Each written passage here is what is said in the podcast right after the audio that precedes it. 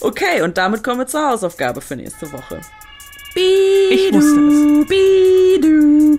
Ja, Entschuldigung, ich lebe in einer belebten Straße. Hier ist gerade ein Du lebst überhaupt nicht in einer belebten Straße. Es ist eine 30er-Zone, wo du lebst. Mit Kopfsteinpflaster. Und als letzte Woche der Banküberfall am Hermannplatz war, war bei uns so viel Stau in der Straße, dass die Polizei über den Bürgersteig fahren musste. Darf ich Sie noch was fragen?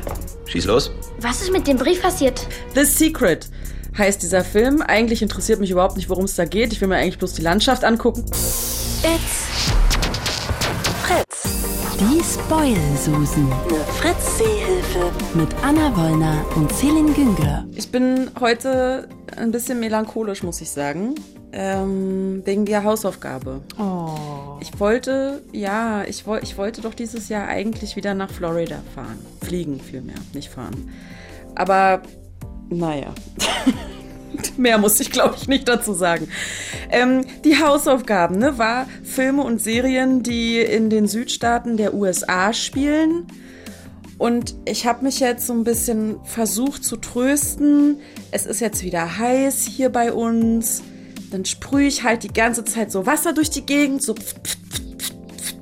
so oder klemmen das irgendwie zerstäubermäßig an den Ventilator wegen der hohen Luftfeuchtigkeit und so. Dann packe ich so ein paar Alligatoren in meinen Garten. Und die Mücken, die sind ja sowieso schon da.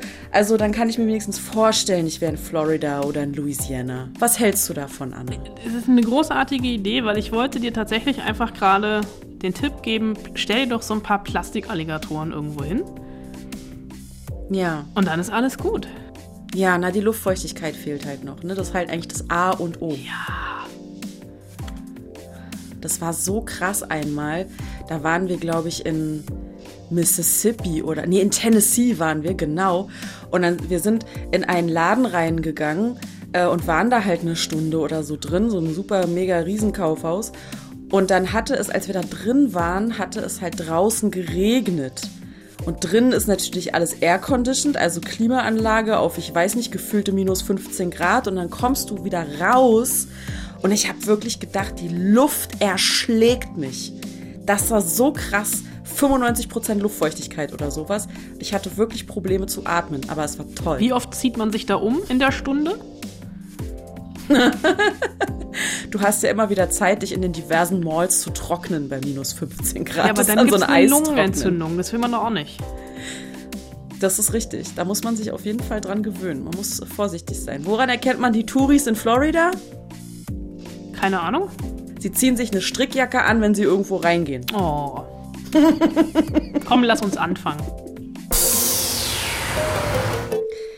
Auch der erste Film spielt in einem Bundesstaat im Süden der USA, nämlich in Georgia. Könntet ihr bitte die Kühe abschalten? Danke sehr. Ladies and Gentlemen, Colonel Jack Hastings. Ich bin Colonel Jack Hastings und ich kandidiere als Bürgermeister. Sehr gut, wunderschön ausgedrückt. Haben Sie Fragen an den Colonel? Irresistible, unwiderstehlich, ist ab heute im Kino, klingt äh, eher nach einem Liebesfilm, ist aber ein Film über Wahlkampf in den USA. Anna, warum heißt der Film denn unwiderstehlich? Äh, weil es hier um zwei äh, Kandidaten geht, beziehungsweise eigentlich um zwei äh, Wahlkampfmanagerinnen, ähm, die mit vielleicht auch der ein oder anderen unlauteren Methode versuchen, hier ähm, Wahlkampf zu machen. Und natürlich, ähm, wenn wir uns mal, wenn wir mal auf unser Datum gucken und dann, es sind noch knapp drei Monate, bis zur amerikanischen Präsidentschaftswahl im November 2020 und ähm, ich würde jetzt einfach mal behaupten, dass der Wahlkampf in den nächsten Wochen noch wesentlich schmutziger wird, als er bisher schon ist. Und da kommt Irresistible eigentlich relativ zur richtigen Zeit, denn der zeigt uns, ähm, ist natürlich ein Spielfilm, muss ich an dieser Stelle nochmal erwähnen, mit Steve Carell in der Hauptrolle, wie Wahlkampf funktioniert, beziehungsweise funktioniert hat, denn er spielt mit dem Wahlkampf im Jahr 2016 beziehungsweise dann mit den Ausläufern oder den Auswirkungen im Jahr 2017. Und es geht um tatsächlich einen absurden Wahlkampf, der angelehnt ist an eine wahre Begebenheit. was man sich reinziehen muss, weil dadurch wird dieser ganze Film mit seiner Geschichte noch so ein bisschen absurder. Ähm, und zwar ein Wahlkampf, der kurz nach der Wahl zum amerikanischen Präsidenten 2016 stattgefunden hat in einem Dorf oder Kaff irgendwo in Georgia.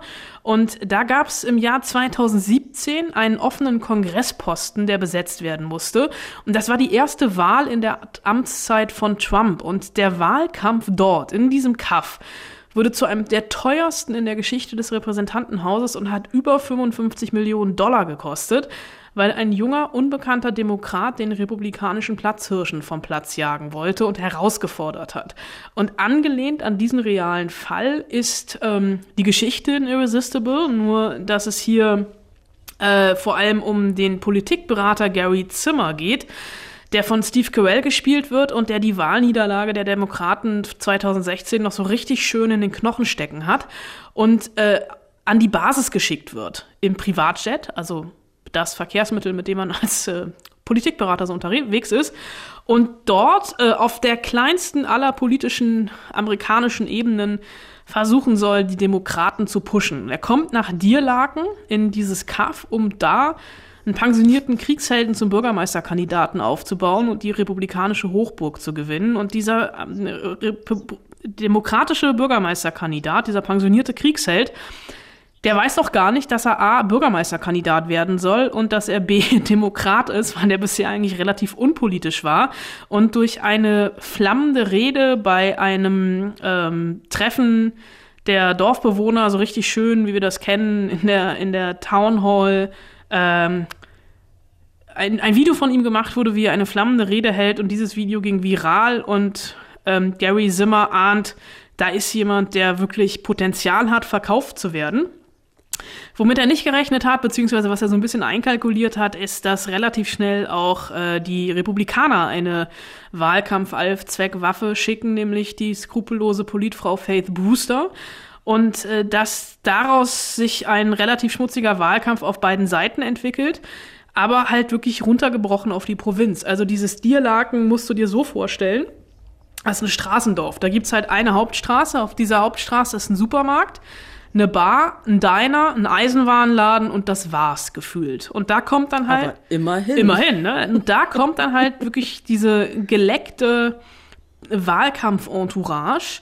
Und ähm, der Typ, der im Privatjet anreist und sich mit vollem Namen vorstellt, trifft einfach auf das amerikanische Leben, ne? Also wirklich Provinz pur. Du hast Kühe, du hast Felder, du hast Traktoren, du hast karohemdige dicke Männer mit Basecap am Tresen, die sich darüber kaputt lachen, dass du versuchst, deine Bierflasche mit dem Flaschenöffner aufzumachen, wobei doch eigentlich jeder Depp weiß, dass es ein Drehverschluss ist.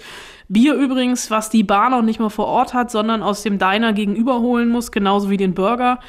Und der, die versuchen dann da wirklich Wahlkampf zu machen und haben aber noch nicht mal, es gibt noch nicht mal wirklich funktionierendes WLAN in diesem Dorf. Und deswegen gibt es unter anderem eine Szene, wo dann dieses ganze Wahlkampfteam zusammengefercht in einem Minivan auf dem Parkplatz von der Highschool steht und versucht, das Highschool, das WLAN der Highschool anzuzapfen, bis die ähm, Schülerpolitessen, äh, also so Schüler, die so Dienst machen, um zu gucken, ob alles in Ordnung ist, sie vom des Platzes verweisen. Und ähm, das Ganze ist auch noch nicht mal irgendwie so ein, also man könnte ja sagen, ne, hier hochpolitisch, Demokraten gegen Republikaner, die Demokraten sind die Guten, die Republikaner sind die Bösen.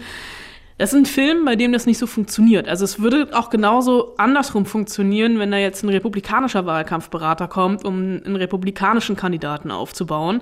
Weil hier geht es eigentlich eher so ein bisschen darum, das System zu entlarven. Und am Ende, und das ist sehr, sehr absurd, beziehungsweise sehr, sehr schön, gibt es dann noch so einen Schildbürgerstreich, der noch entlarvender ist als alles, was davor kam. Und ähm, der Regisseur dieses Filmes ist äh, die Talklegende Jon Stewart.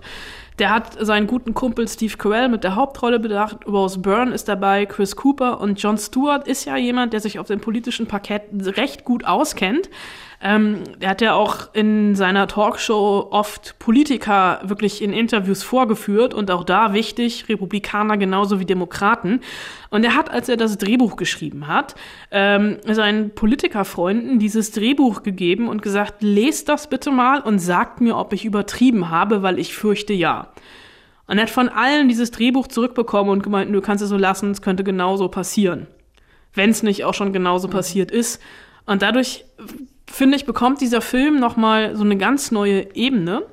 Und ja, ich muss zugeben, man fängt ja, ob der fehlenden großen Filme an, sich Dinge schön zu reden. Und das habe ich bei Irresistible vielleicht auch ein bisschen gemacht. Es ist nichts Großes, ne, dieser Film. Aber er ist besser als nichts. Nichts Großes, aber besser als nichts. Das Fazit von Anna Vollner zum Film. Ach komm, ich hatte Spaß. Ich habe gelacht. Naja, das klingt doch schon ganz anders. Irresistible auf jeden Fall. Unwiderstehlich. Ab heute im Kino. Ähm, der Filmtitel würde vielleicht auch ganz gut zum nächsten Film passen. Denn das ist nun wirklich ein Liebesfilm, oder? Darf ich Sie noch was fragen?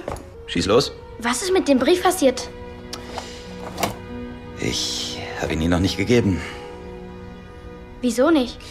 Ich habe ihn nach dem Pizzaessen in euren Briefkasten gesteckt, aber der ist weg. Ich musste also einen neuen anfordern.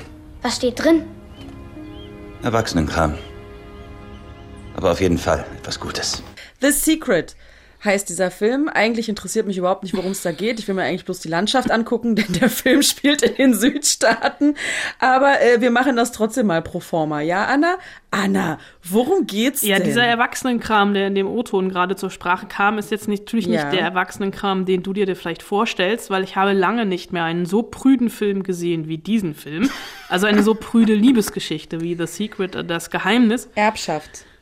Erbschaft ist mein Tipp. Nee, äh, tatsächlich, also ich nee. habe zwischendurch, ich habe diesen Film gesehen und zwischendurch dachte ich, okay, ich weiß, glaube ich, die Auflösung. Wenn es das nicht ist, ist es was anderes und es war das andere. Also es ist nicht das, nicht das, was auf der Hand liegt, wenn man schon mal mehrere Filme gesehen hat, mit äh, mehrere Liebesfilme, in der eine Witwe mit zwei Kindern überfordert ist. Sie hat ihren Mann beim, äh, bei einem Flugzeugabsturz vor ein paar Jahren ähm, verloren, hat äh, die beiden pubertierenden Kinder, das Haus voll, also kann die Rechnung kaum bezahlen, ist sehr, sehr früh schwanger geworden in der Highschool, hat nie wirklich einen Beruf gelernt, was ihr jetzt so ein bisschen auf die Füße fällt. Also sie wurstelt sich so durch und ist eigentlich chronisch, ähm, chronisch, chronisch pleite, chronisch depressiv und sieht immer nur das Schlechte im Leben.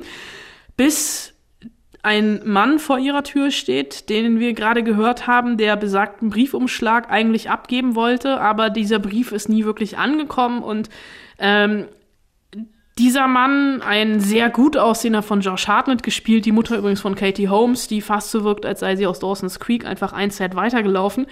Ähm, Josh Hartnett, ein erfolgreicher ähm, Universitätsprofessor und Erfinder, der immer nur das Gute im Leben sieht. Und dieses Buch, ähm, äh, dieser Film basiert auf einem Sachbuch, The Secret, das Geheimnis, Traue dich zu träumen. Und das ist eine Methode, sich durch eigene Gedankenenergie Wünsche zu erfüllen und damit ein ausgefülltes Leben zu kreieren. Und in dem Film fängt das dann damit an, dass die Kinder irgendwie, dass sie, die Familie sitzt beim Abendbrot und draußen ist totales Unwetter. Du wirst es kennen aus den Südstaaten. Die Welt geht gefühlt unter. Und der Junge sagt, irgendwie das Abendessen ist schon wieder gefühlt so ähm, Macaroni and Cheese. Und der Junge sagt, ich hätte uh. gerne, ach, wäre das nicht toll, ähm, wenn wir jetzt eine Pizza hätten, weil Pizza mag ich ja total gerne und diese Pizza hätte, sollte am liebsten auch noch ähm, einen gefüllten Käserand haben. Just in diesem Augenblick ja, klingelt es an der Tür und im strömenden Regen steht ein Pizzabote vor der Tür, den niemand angerufen hat, der eine Pizza mit gefülltem Käserand übrig hat und diese Pizza der Familie kostenlos zur Verfügung stellt. Und da merkst du schon, ne, wenn du anfängst, positiv zu denken, dann verändert sich dein Leben zum Guten. Und äh, Katie mhm. Holmes muss dann in ihrer Rolle als Mutter etc. lernen, dass sie einfach positiv denken soll und dann wird sich ihr Leben schon zum Guten ändern. Und natürlich gibt es auch noch ein düsteres, also nicht ein düsteres Geheimnis, aber es gibt ein Geheimnis, was mit ihrem verstorbenen Ehemann und dem neuen Mann in ihrem Leben zu tun hat, denn sie hat jetzt auch schon aus lauter ja, Langeweile möchte ich fast sagen, einen Heiratsantrag angenommen von dem Typen, dem die Bar gehört, in der sie kellnert, der einfach ein Gutmensch ist und ihr durch äh, Geschenke und Geld versucht, Aufmerksamkeit zukommen zu lassen. Und weil sie ein bisschen alternativlos ist, hat sie diesen, Hoch diesen Heiratsantrag auch angenommen, obwohl sie ihn überhaupt nicht liebt. Und dann kommt halt dieser neue Mann, der auch noch irgendeine Verbindung hat zu ihrem verstorbenen Mann. Und nein, das war meine erste Assoziation. Er trägt nicht das Spenderherz von ihm oder sowas, denn der Typ ist bei einem Flugzeugabsturz ums Leben gekommen. Da gab es keine Organe, die man hätte spenden können. Es ist das andere, was man sich jetzt denken kann. Und dieser Film, ja. Verwandtschaft, Verwandtschaft, ja. Ich möchte an dieser Stelle von meinem Aussageverweigerungsrecht Gebrauch machen. ähm, das ist so ein typischer Film, ja, in dem es so menschelt, der so kitschig ist, der so trieft, dass Nicholas Sparks sich das nicht hätte besser ausdenken können. Oh, toll. Also geht damit, also, ja. Ja. Die Landschaft ist schön. genau. The Secret heißt dieser Film. Äh, Nicholas Sparks hätte es nicht besser machen können, sagt Anna Wollner. Ja, pff, ist mir egal, komme zur Hausaufgabe. Nochmal, die Hausaufgabe war, bitte nennen Sie drei Filme oder Serien, die in den Südstaaten der USA spielen. Und das war äh, wirklich explizit Südstaaten der USA und nicht etwa irgendwie Bayern oder so. Ähm, Jörg hat uns eine E-Mail geschrieben an spoilsusen.fritz.de und diese Filme sagen mir tatsächlich auch alle was. So, ich glaube, es ist keine Nummerierung vorhanden. Ähm, der erste Film ist 12 Years a Slave. Jörg schreibt sehr beeindruckend, aber auch bedrückend, wie unglaublich Menschen untereinander und zueinander sein können. Jetzt musst du mir ganz kurz helfen, Anna. 12 Years a Slave ist der Film mit Brad Pitt. Richtig? Wo er so eine Nebenrolle genau, hat. Brad Pitt spielt eine Nebenrolle, Michael Fassbender spielt eine Nebenrolle und Benedict Cumberbatch spielt eine Nebenrolle. Die Hauptrolle ist Ja. der Mann mit dem unaussprechlichen Namen, nämlich Chiwetel Ejiofor. Ähm, der Film ist von Steve McQueen und basiert auf einem Tatsachenbericht aus dem 19. Jahrhundert über einen ähm, Sklaven, beziehungsweise ähm, äh, einen ähm, Solomon Northup hieß der, glaube ich, der hat im sklavenfreien Norden der USA ein ganz normales bürgerliches Leben geführt und wird entführt und in den verschleppt und in den Süden verkauft als Sklave. Und ähm, der Film hat ähm, ganz, ganz krasse Bilder. Also ich habe den auch auf meiner Liste.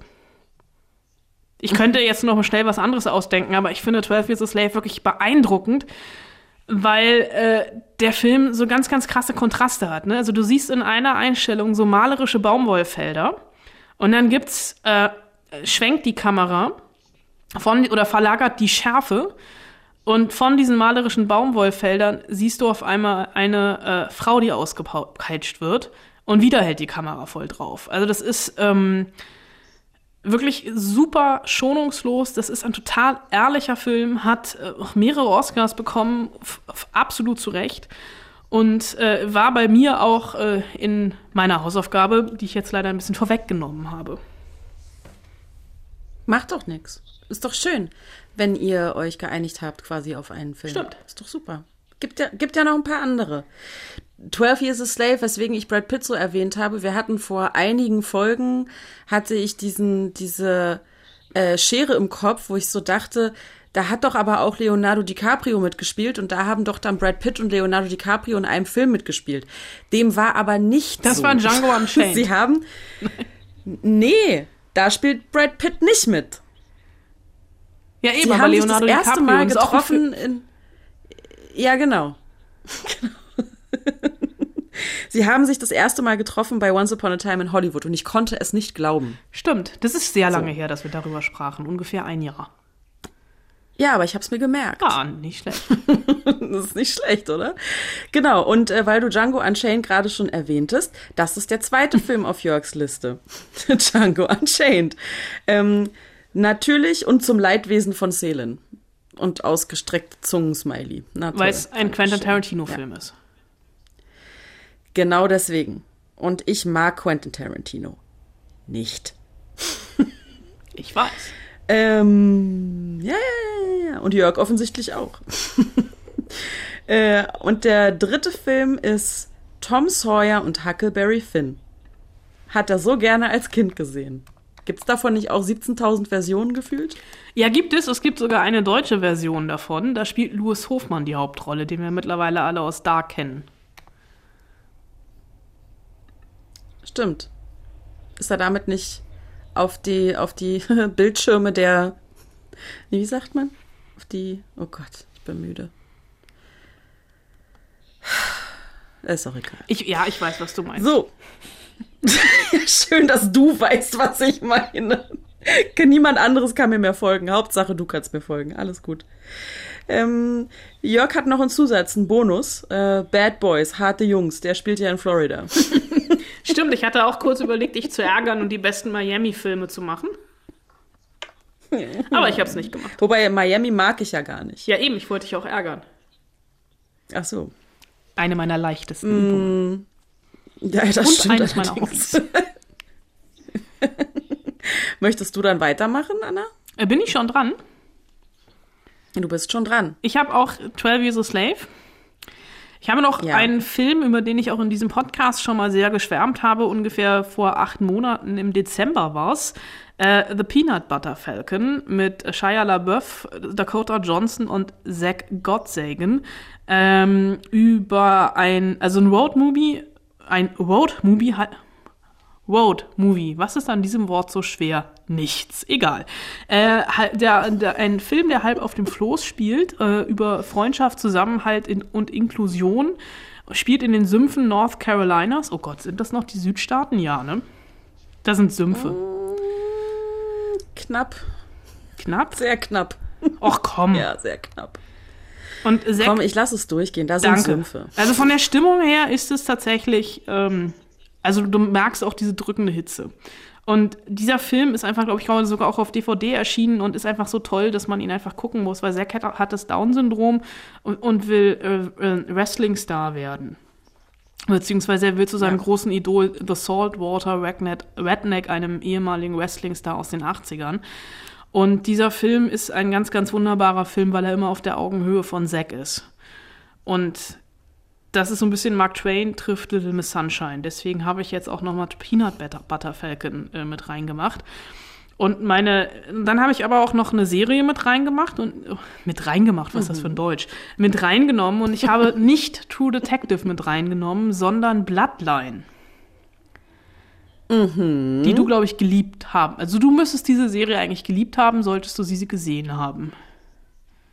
Ich habe sie gesehen. Ich mochte äh, die Kulisse. Die Geschichte war mir irgendwann zu langweilig. Da gibt es auch, glaube ich, sogar mehrere Staffeln. Ich glaube, ich habe nur die erste gesehen. Ja. Also ein Familien-Epos, was auch in, in, Flau in den Keys, glaube ich, sogar spielt. Auf den Au, Kies. Entschuldigung, auf den Keys. Siehst du, ich war da noch nie. Ich will da. sind ja schließlich Inseln. Entschuldigung. äh, mit, ben, mit Ben Mendelssohn und mit Kylie Chandler, ähm, so ein ewiger Nebendarsteller in Hollywood, die ich aber beide sehr, sehr mag. Also Ben Mendelssohn danach eigentlich erst richtig Karriere gemacht. Und da geht's um zwei Brüder und eine Schwester. Und so Familienfehde etc. Und diese Stimmung, also dieses Drückende, ähm, man kann, hat eigentlich keine, überhaupt keine Chance, nicht wahnsinnig zu werden beim Gucken dieser Serie, weil ähm, die, das Wetter, das Klima dieser Serie eigentlich äh, die Handlungsstränge von der Schwere, Schwüle und wie drü es ist so drückend alles. Du weißt, was ich meine. Also Bloodline, ist so meine drückend. Nummer drei. Ja. Verstehe. Hast du noch einen Bonus?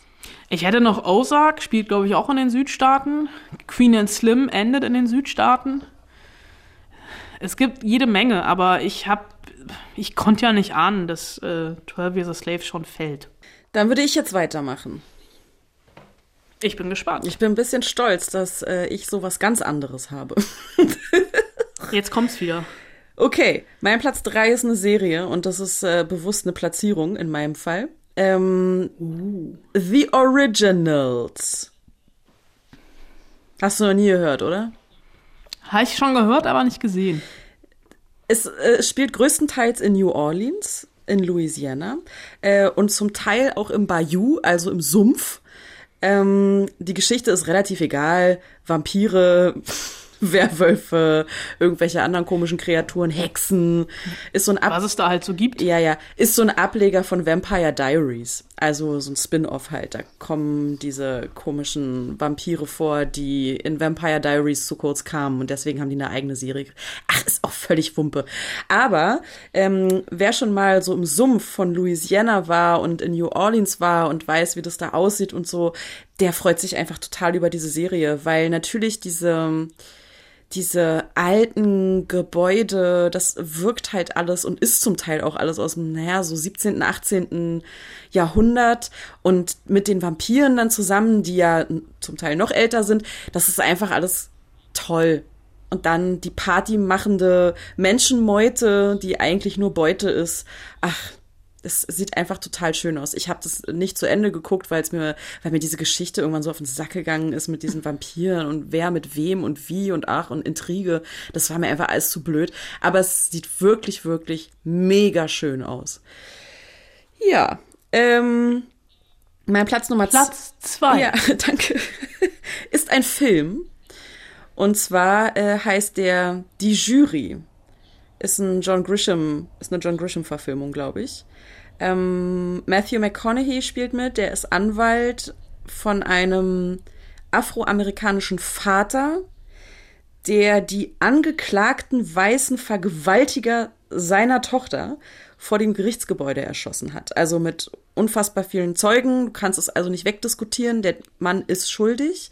Und Matthew McConaughey ähm, verteidigt ihn dann vor Gericht und bekommt es dann sehr, sehr schnell mit dem äh, Ku Klux Klan zu tun und mit diesen ganzen weißen Rassisten, die es nach wie vor ja zuhauf in den Südstaaten gibt. Ähm, es spielt in Mississippi und ähm, man spürt halt auch in diesen, diesem Gerichtssaal, wo der Film halt größtenteils auch spielt, spürt man halt diese ganze Zeit, was du gerade gesagt hast, dieses Drückende, diese schwül, diese schwüle Hitze ähm, weil die Leute halt auch schwitzen die ganze Zeit und die äh, Ventilatoren, die äh, laufen da auf Hochtouren. Du hast halt irgendwann den Eindruck, mein Gott, der Ventilator, der fliegt da gleich ab von der Decke und das Blut kocht und das finde ich äh, tatsächlich ein, eine sehr gut gewählte Kulisse auch für das Thema. Platz 1 ist wieder eine Serie und das ist eine meiner absoluten Lieblingsserien. Sie heißt. Ha, ich weiß es. Na, sag. Und die wurde da gar nicht gedreht. Oh nein, hör doch mal auf. Es tut mir leid. Dexter. Nein, falsch! Ha! Falsch. ha. Ich möchte trotzdem nicht ausschließen, dass die Serie, die ich jetzt nenne, äh, nicht vielleicht doch auch in Kanada gedreht wurde. Keine Ahnung. Sie heißt True Blood wurde, glaube ich, in Kanada gedreht. Wurde nicht alles mit Vampiren in Kanada gedreht? Ich habe keine Ahnung. Aber du siehst die Bäume mit Spanish Moss, was wir letzte Woche schon äh, thematisiert hatten, mit dem äh, spanischen Moos. Alles Kulisse. Ähm, ja, ist wurscht. Ähm, genau, spielt in Louisiana. Ähm, es spielen mit, ich weiß immer nicht, wie ihr Name ausgesprochen wird, Anna Paquin. Ich glaube ja. Ähm, Genau. Ähm, dann äh, gibt es äh, natürlich, äh, wurde Alexander Skarsgård als einer der bösen Vampire, der zwischendurch gut wird und dann wieder böse. Und ach, es ist ein ambivalenter Charakter und er macht es einfach so wahnsinnig gut und sieht einfach wahnsinnig gut dabei aus. Ähm, genau, es geht ähm, im Prinzip, Anna Paquin ist halt so ein so eine Südstaaten, so ein Südstaaten-Mädchen und äh, True Blood basiert auf einer Realität, wo die Menschheit weiß, dass Vampire existieren. Äh, und es wird im Prinzip versucht, mit Vampiren zu koexistieren. Ähm, nichtsdestotrotz gibt es, und da ist halt dann die Gesellschaftskritik äh, auch in so einer Trash-Serie wie True Blood dabei, ähm, natürlich werden Vampire diskriminiert. Ähm, Vampire diskriminieren aber auch genauso Menschen. Wer ist die Minderheit? Wer ist der Stärkere? Wer ist der Bessere? Gibt es überhaupt besser und schlechter? Ähm, genau, und das halt alles in den Südstaaten. Und das ist, ich habe die Serie, es ist eine der wenigen Serien, die ich im Original geguckt habe. Ähm, also im Originalton. Und ich finde das so toll, dieser Südstaaten-Akzent mit Vampire Bale. Es ist einfach großartig. Man braucht eine Weile, bis man das versteht, was die da reden.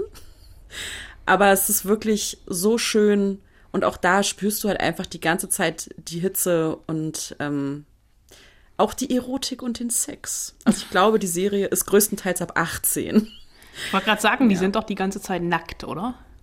Die sind häufig, sehr, sehr häufig nackt. Sie sind sehr, sehr häufig am Rummachen. Vor allen Dingen in den ersten Staffeln. Sie ist sehr explizit, die Serie. Äh, nimmt kein Blatt vor den Mund. und vor Geschlechtsteile. Ähm, und es, aber ich mag sie trotzdem sehr gerne. Der Schluss, den haben sie versaut, aber der, die ersten drei, vier Staffeln sind wirklich großartig. Ja.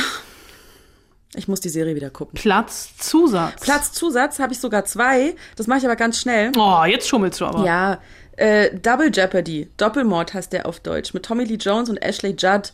Ähm, das Finale spielt in New Orleans, natürlich, wo alle feiern und dann äh, passieren schlimme Dinge. Der lief schon 17.000 Mal im Fernsehen. Ich finde den ganz toll. Es geht äh, um eine Frau, die ihren Mann ermordet haben soll. Aber er ist gar nicht tot. Sowas macht man. Das wird schon relativ schnell klar, dass er nicht tot ist. Äh, und äh, mein zweiter Bonus ist Magic Mike, spielt in Florida. Und Miami ist das große Ziel. Irgendwie hast du, glaube ich, eine Vorliebe für nackte Männer. Ja, komisch, ne?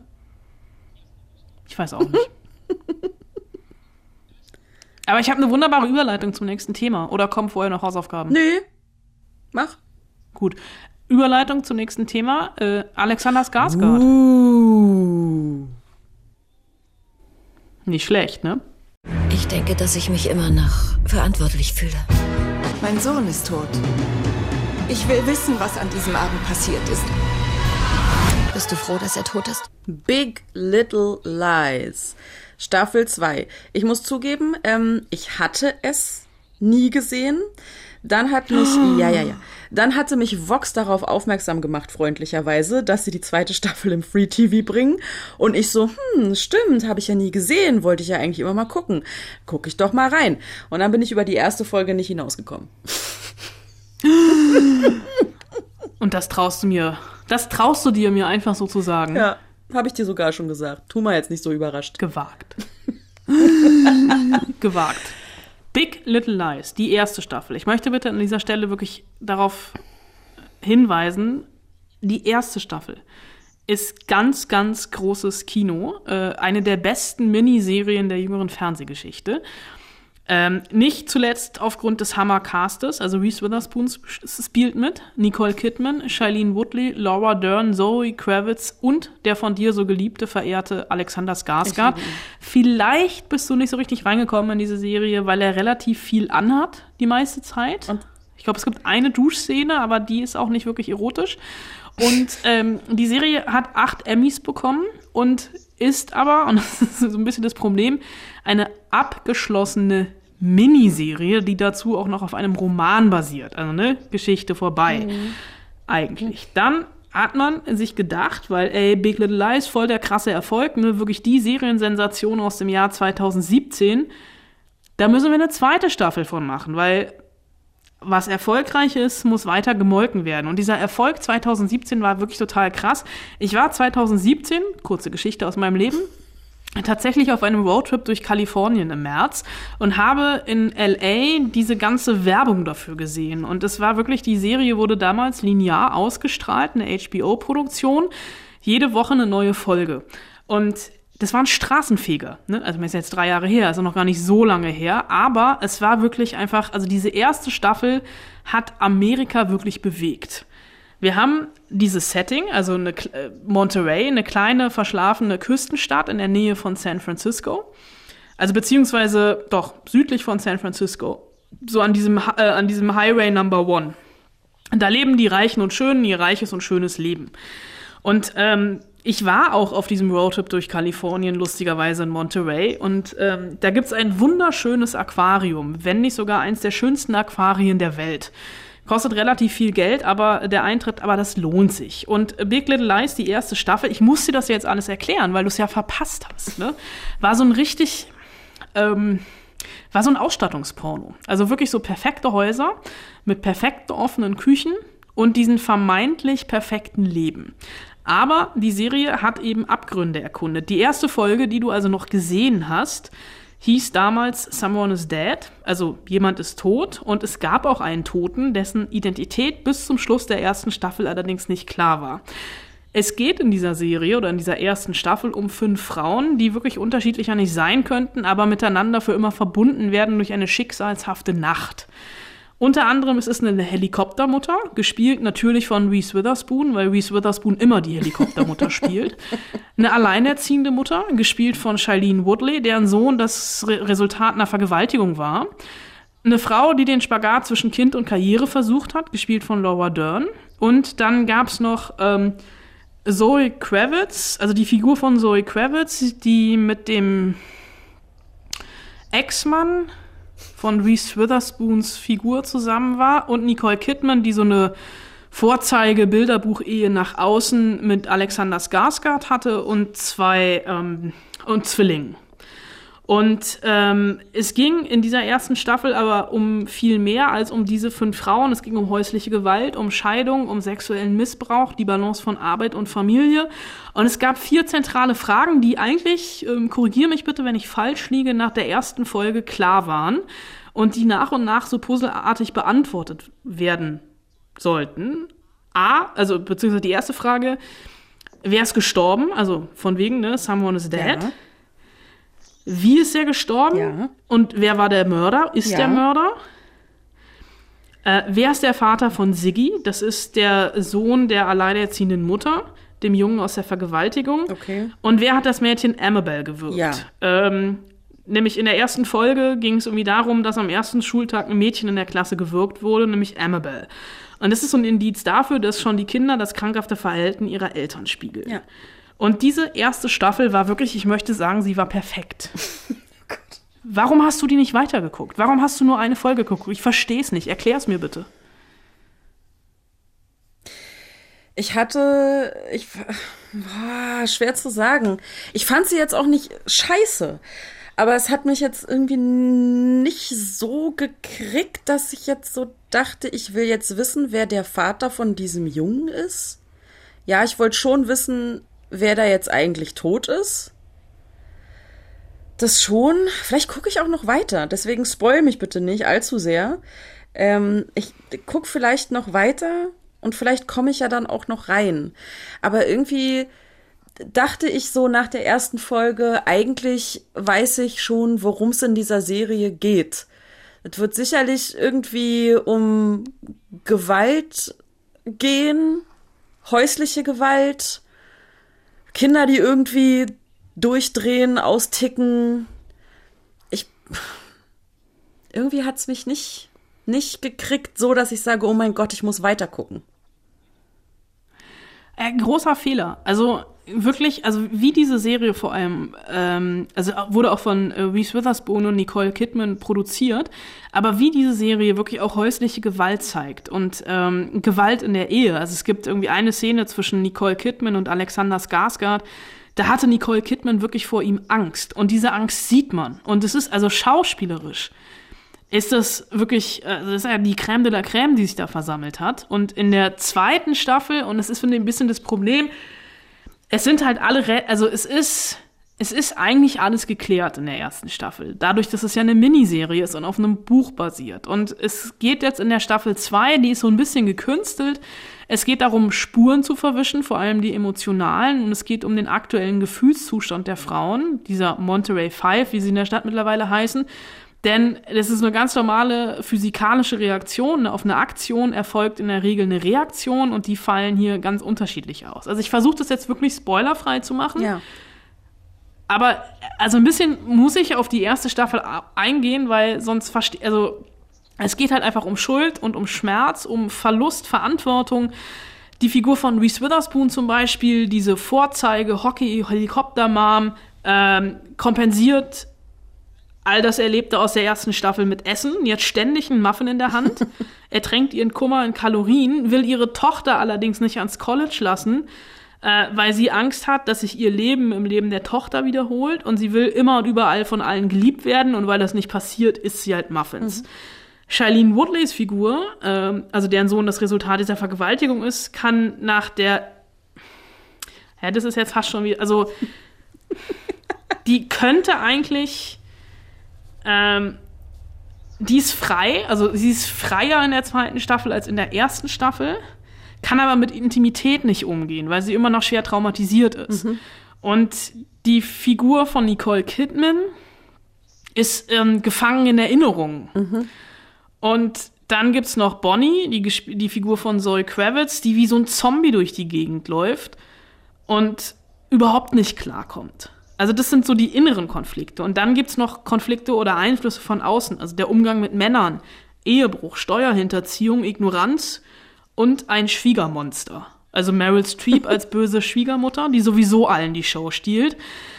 Ähm, aber die anderen Schauspieler, und das finde ich halt auch das Geile an dieser Serie und das finde ich auch das Gute an der zweiten Staffel, es ist halt nicht irgendwie so ein Divengeheische, dass du halt denkst, Reese Witherspoon will Nicole Kidman in den Schatten stellen, will Meryl Streep in den Schatten stellen. Die wissen alle, dass Meryl Streep halt einfach Gott ist und lassen das auch zu. Ja. Und die ist wirklich großartig. Mit so falschen Zähnen, einer Brille, die Glubschaugen macht, die kommt daher wie die Unschuld vom Lande, hat's aber auch faustdick hinter den Ohren und kapert wirklich in Sekunden Monterey. In einer ihrer ersten Szenen, also ich will wirklich gar nicht sagen, in welchen Verwalt Verwandtschaftsverhältnissen sie steht, weil dann ist es einfach ein zu großer Spoiler auf die erste Staffel. Äh, ähm, insofern kann ich eigentlich gar nicht erzählen, wie sie in Monterey ankommt, weil das schon wieder, also es ist halt einfach, nein, es ist mal, ne, she, she makes an entrance. Also es ist wirklich in so einem Nebensatz total enthüllend. Mhm.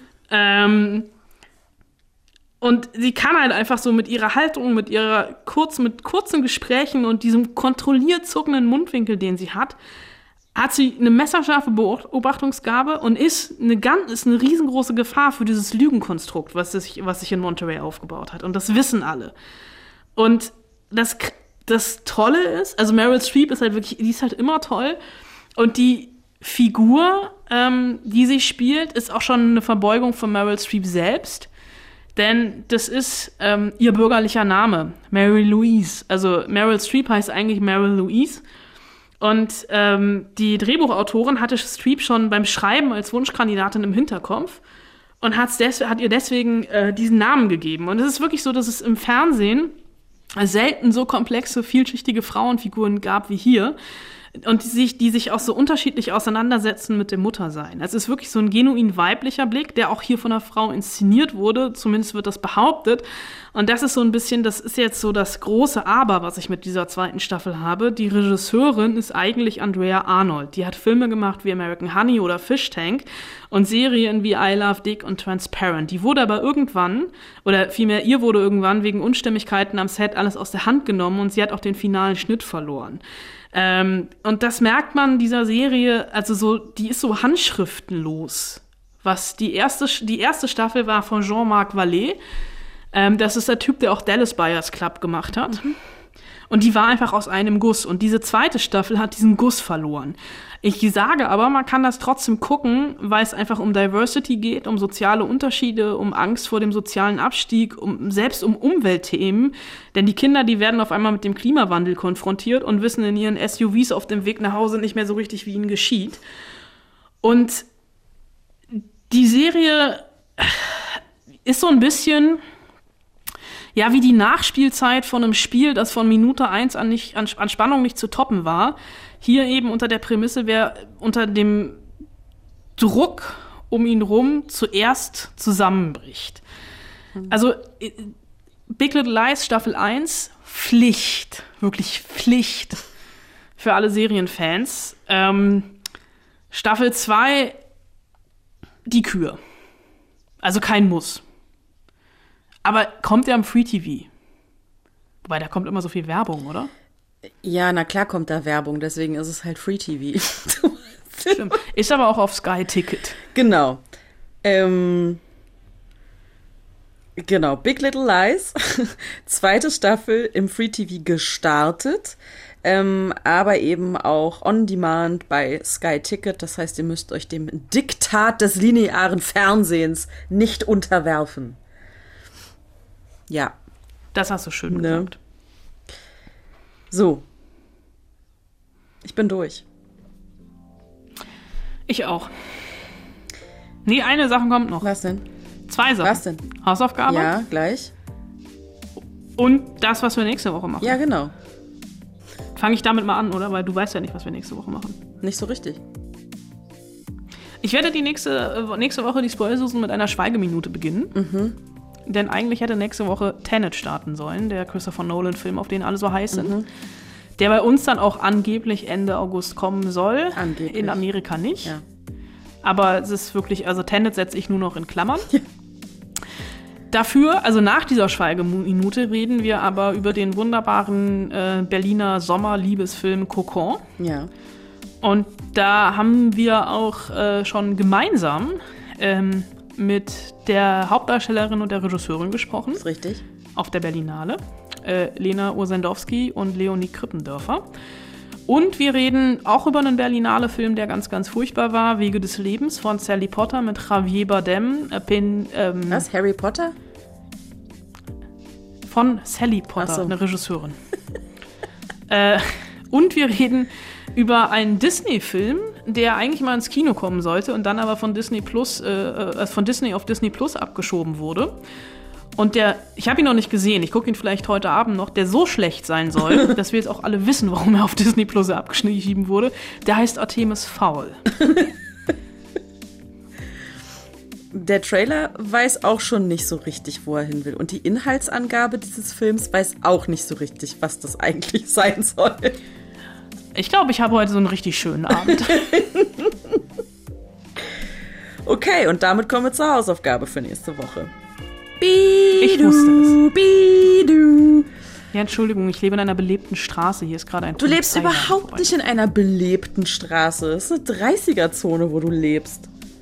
Mit Kopfsteinpflaster. Und als letzte Woche der Banküberfall am Hermannplatz war, war bei uns so viel Stau in der Straße, dass die Polizei über den Bürgersteig fahren musste. Ja, krass.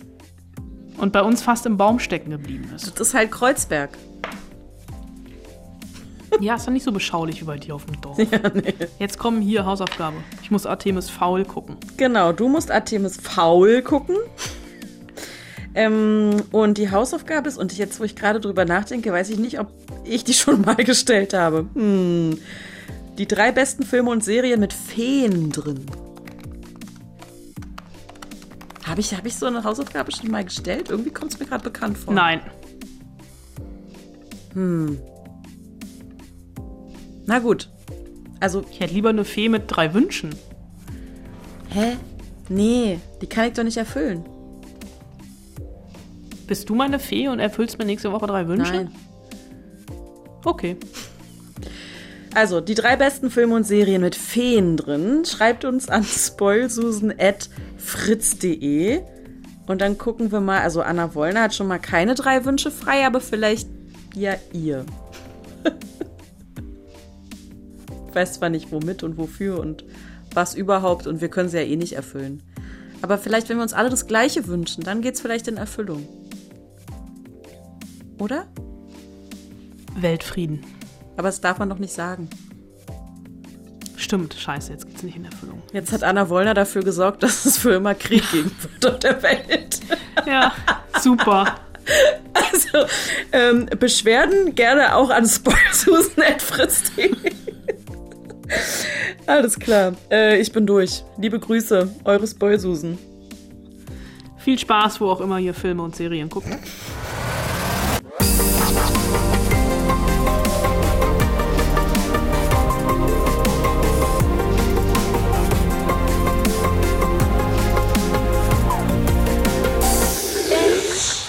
Fritz.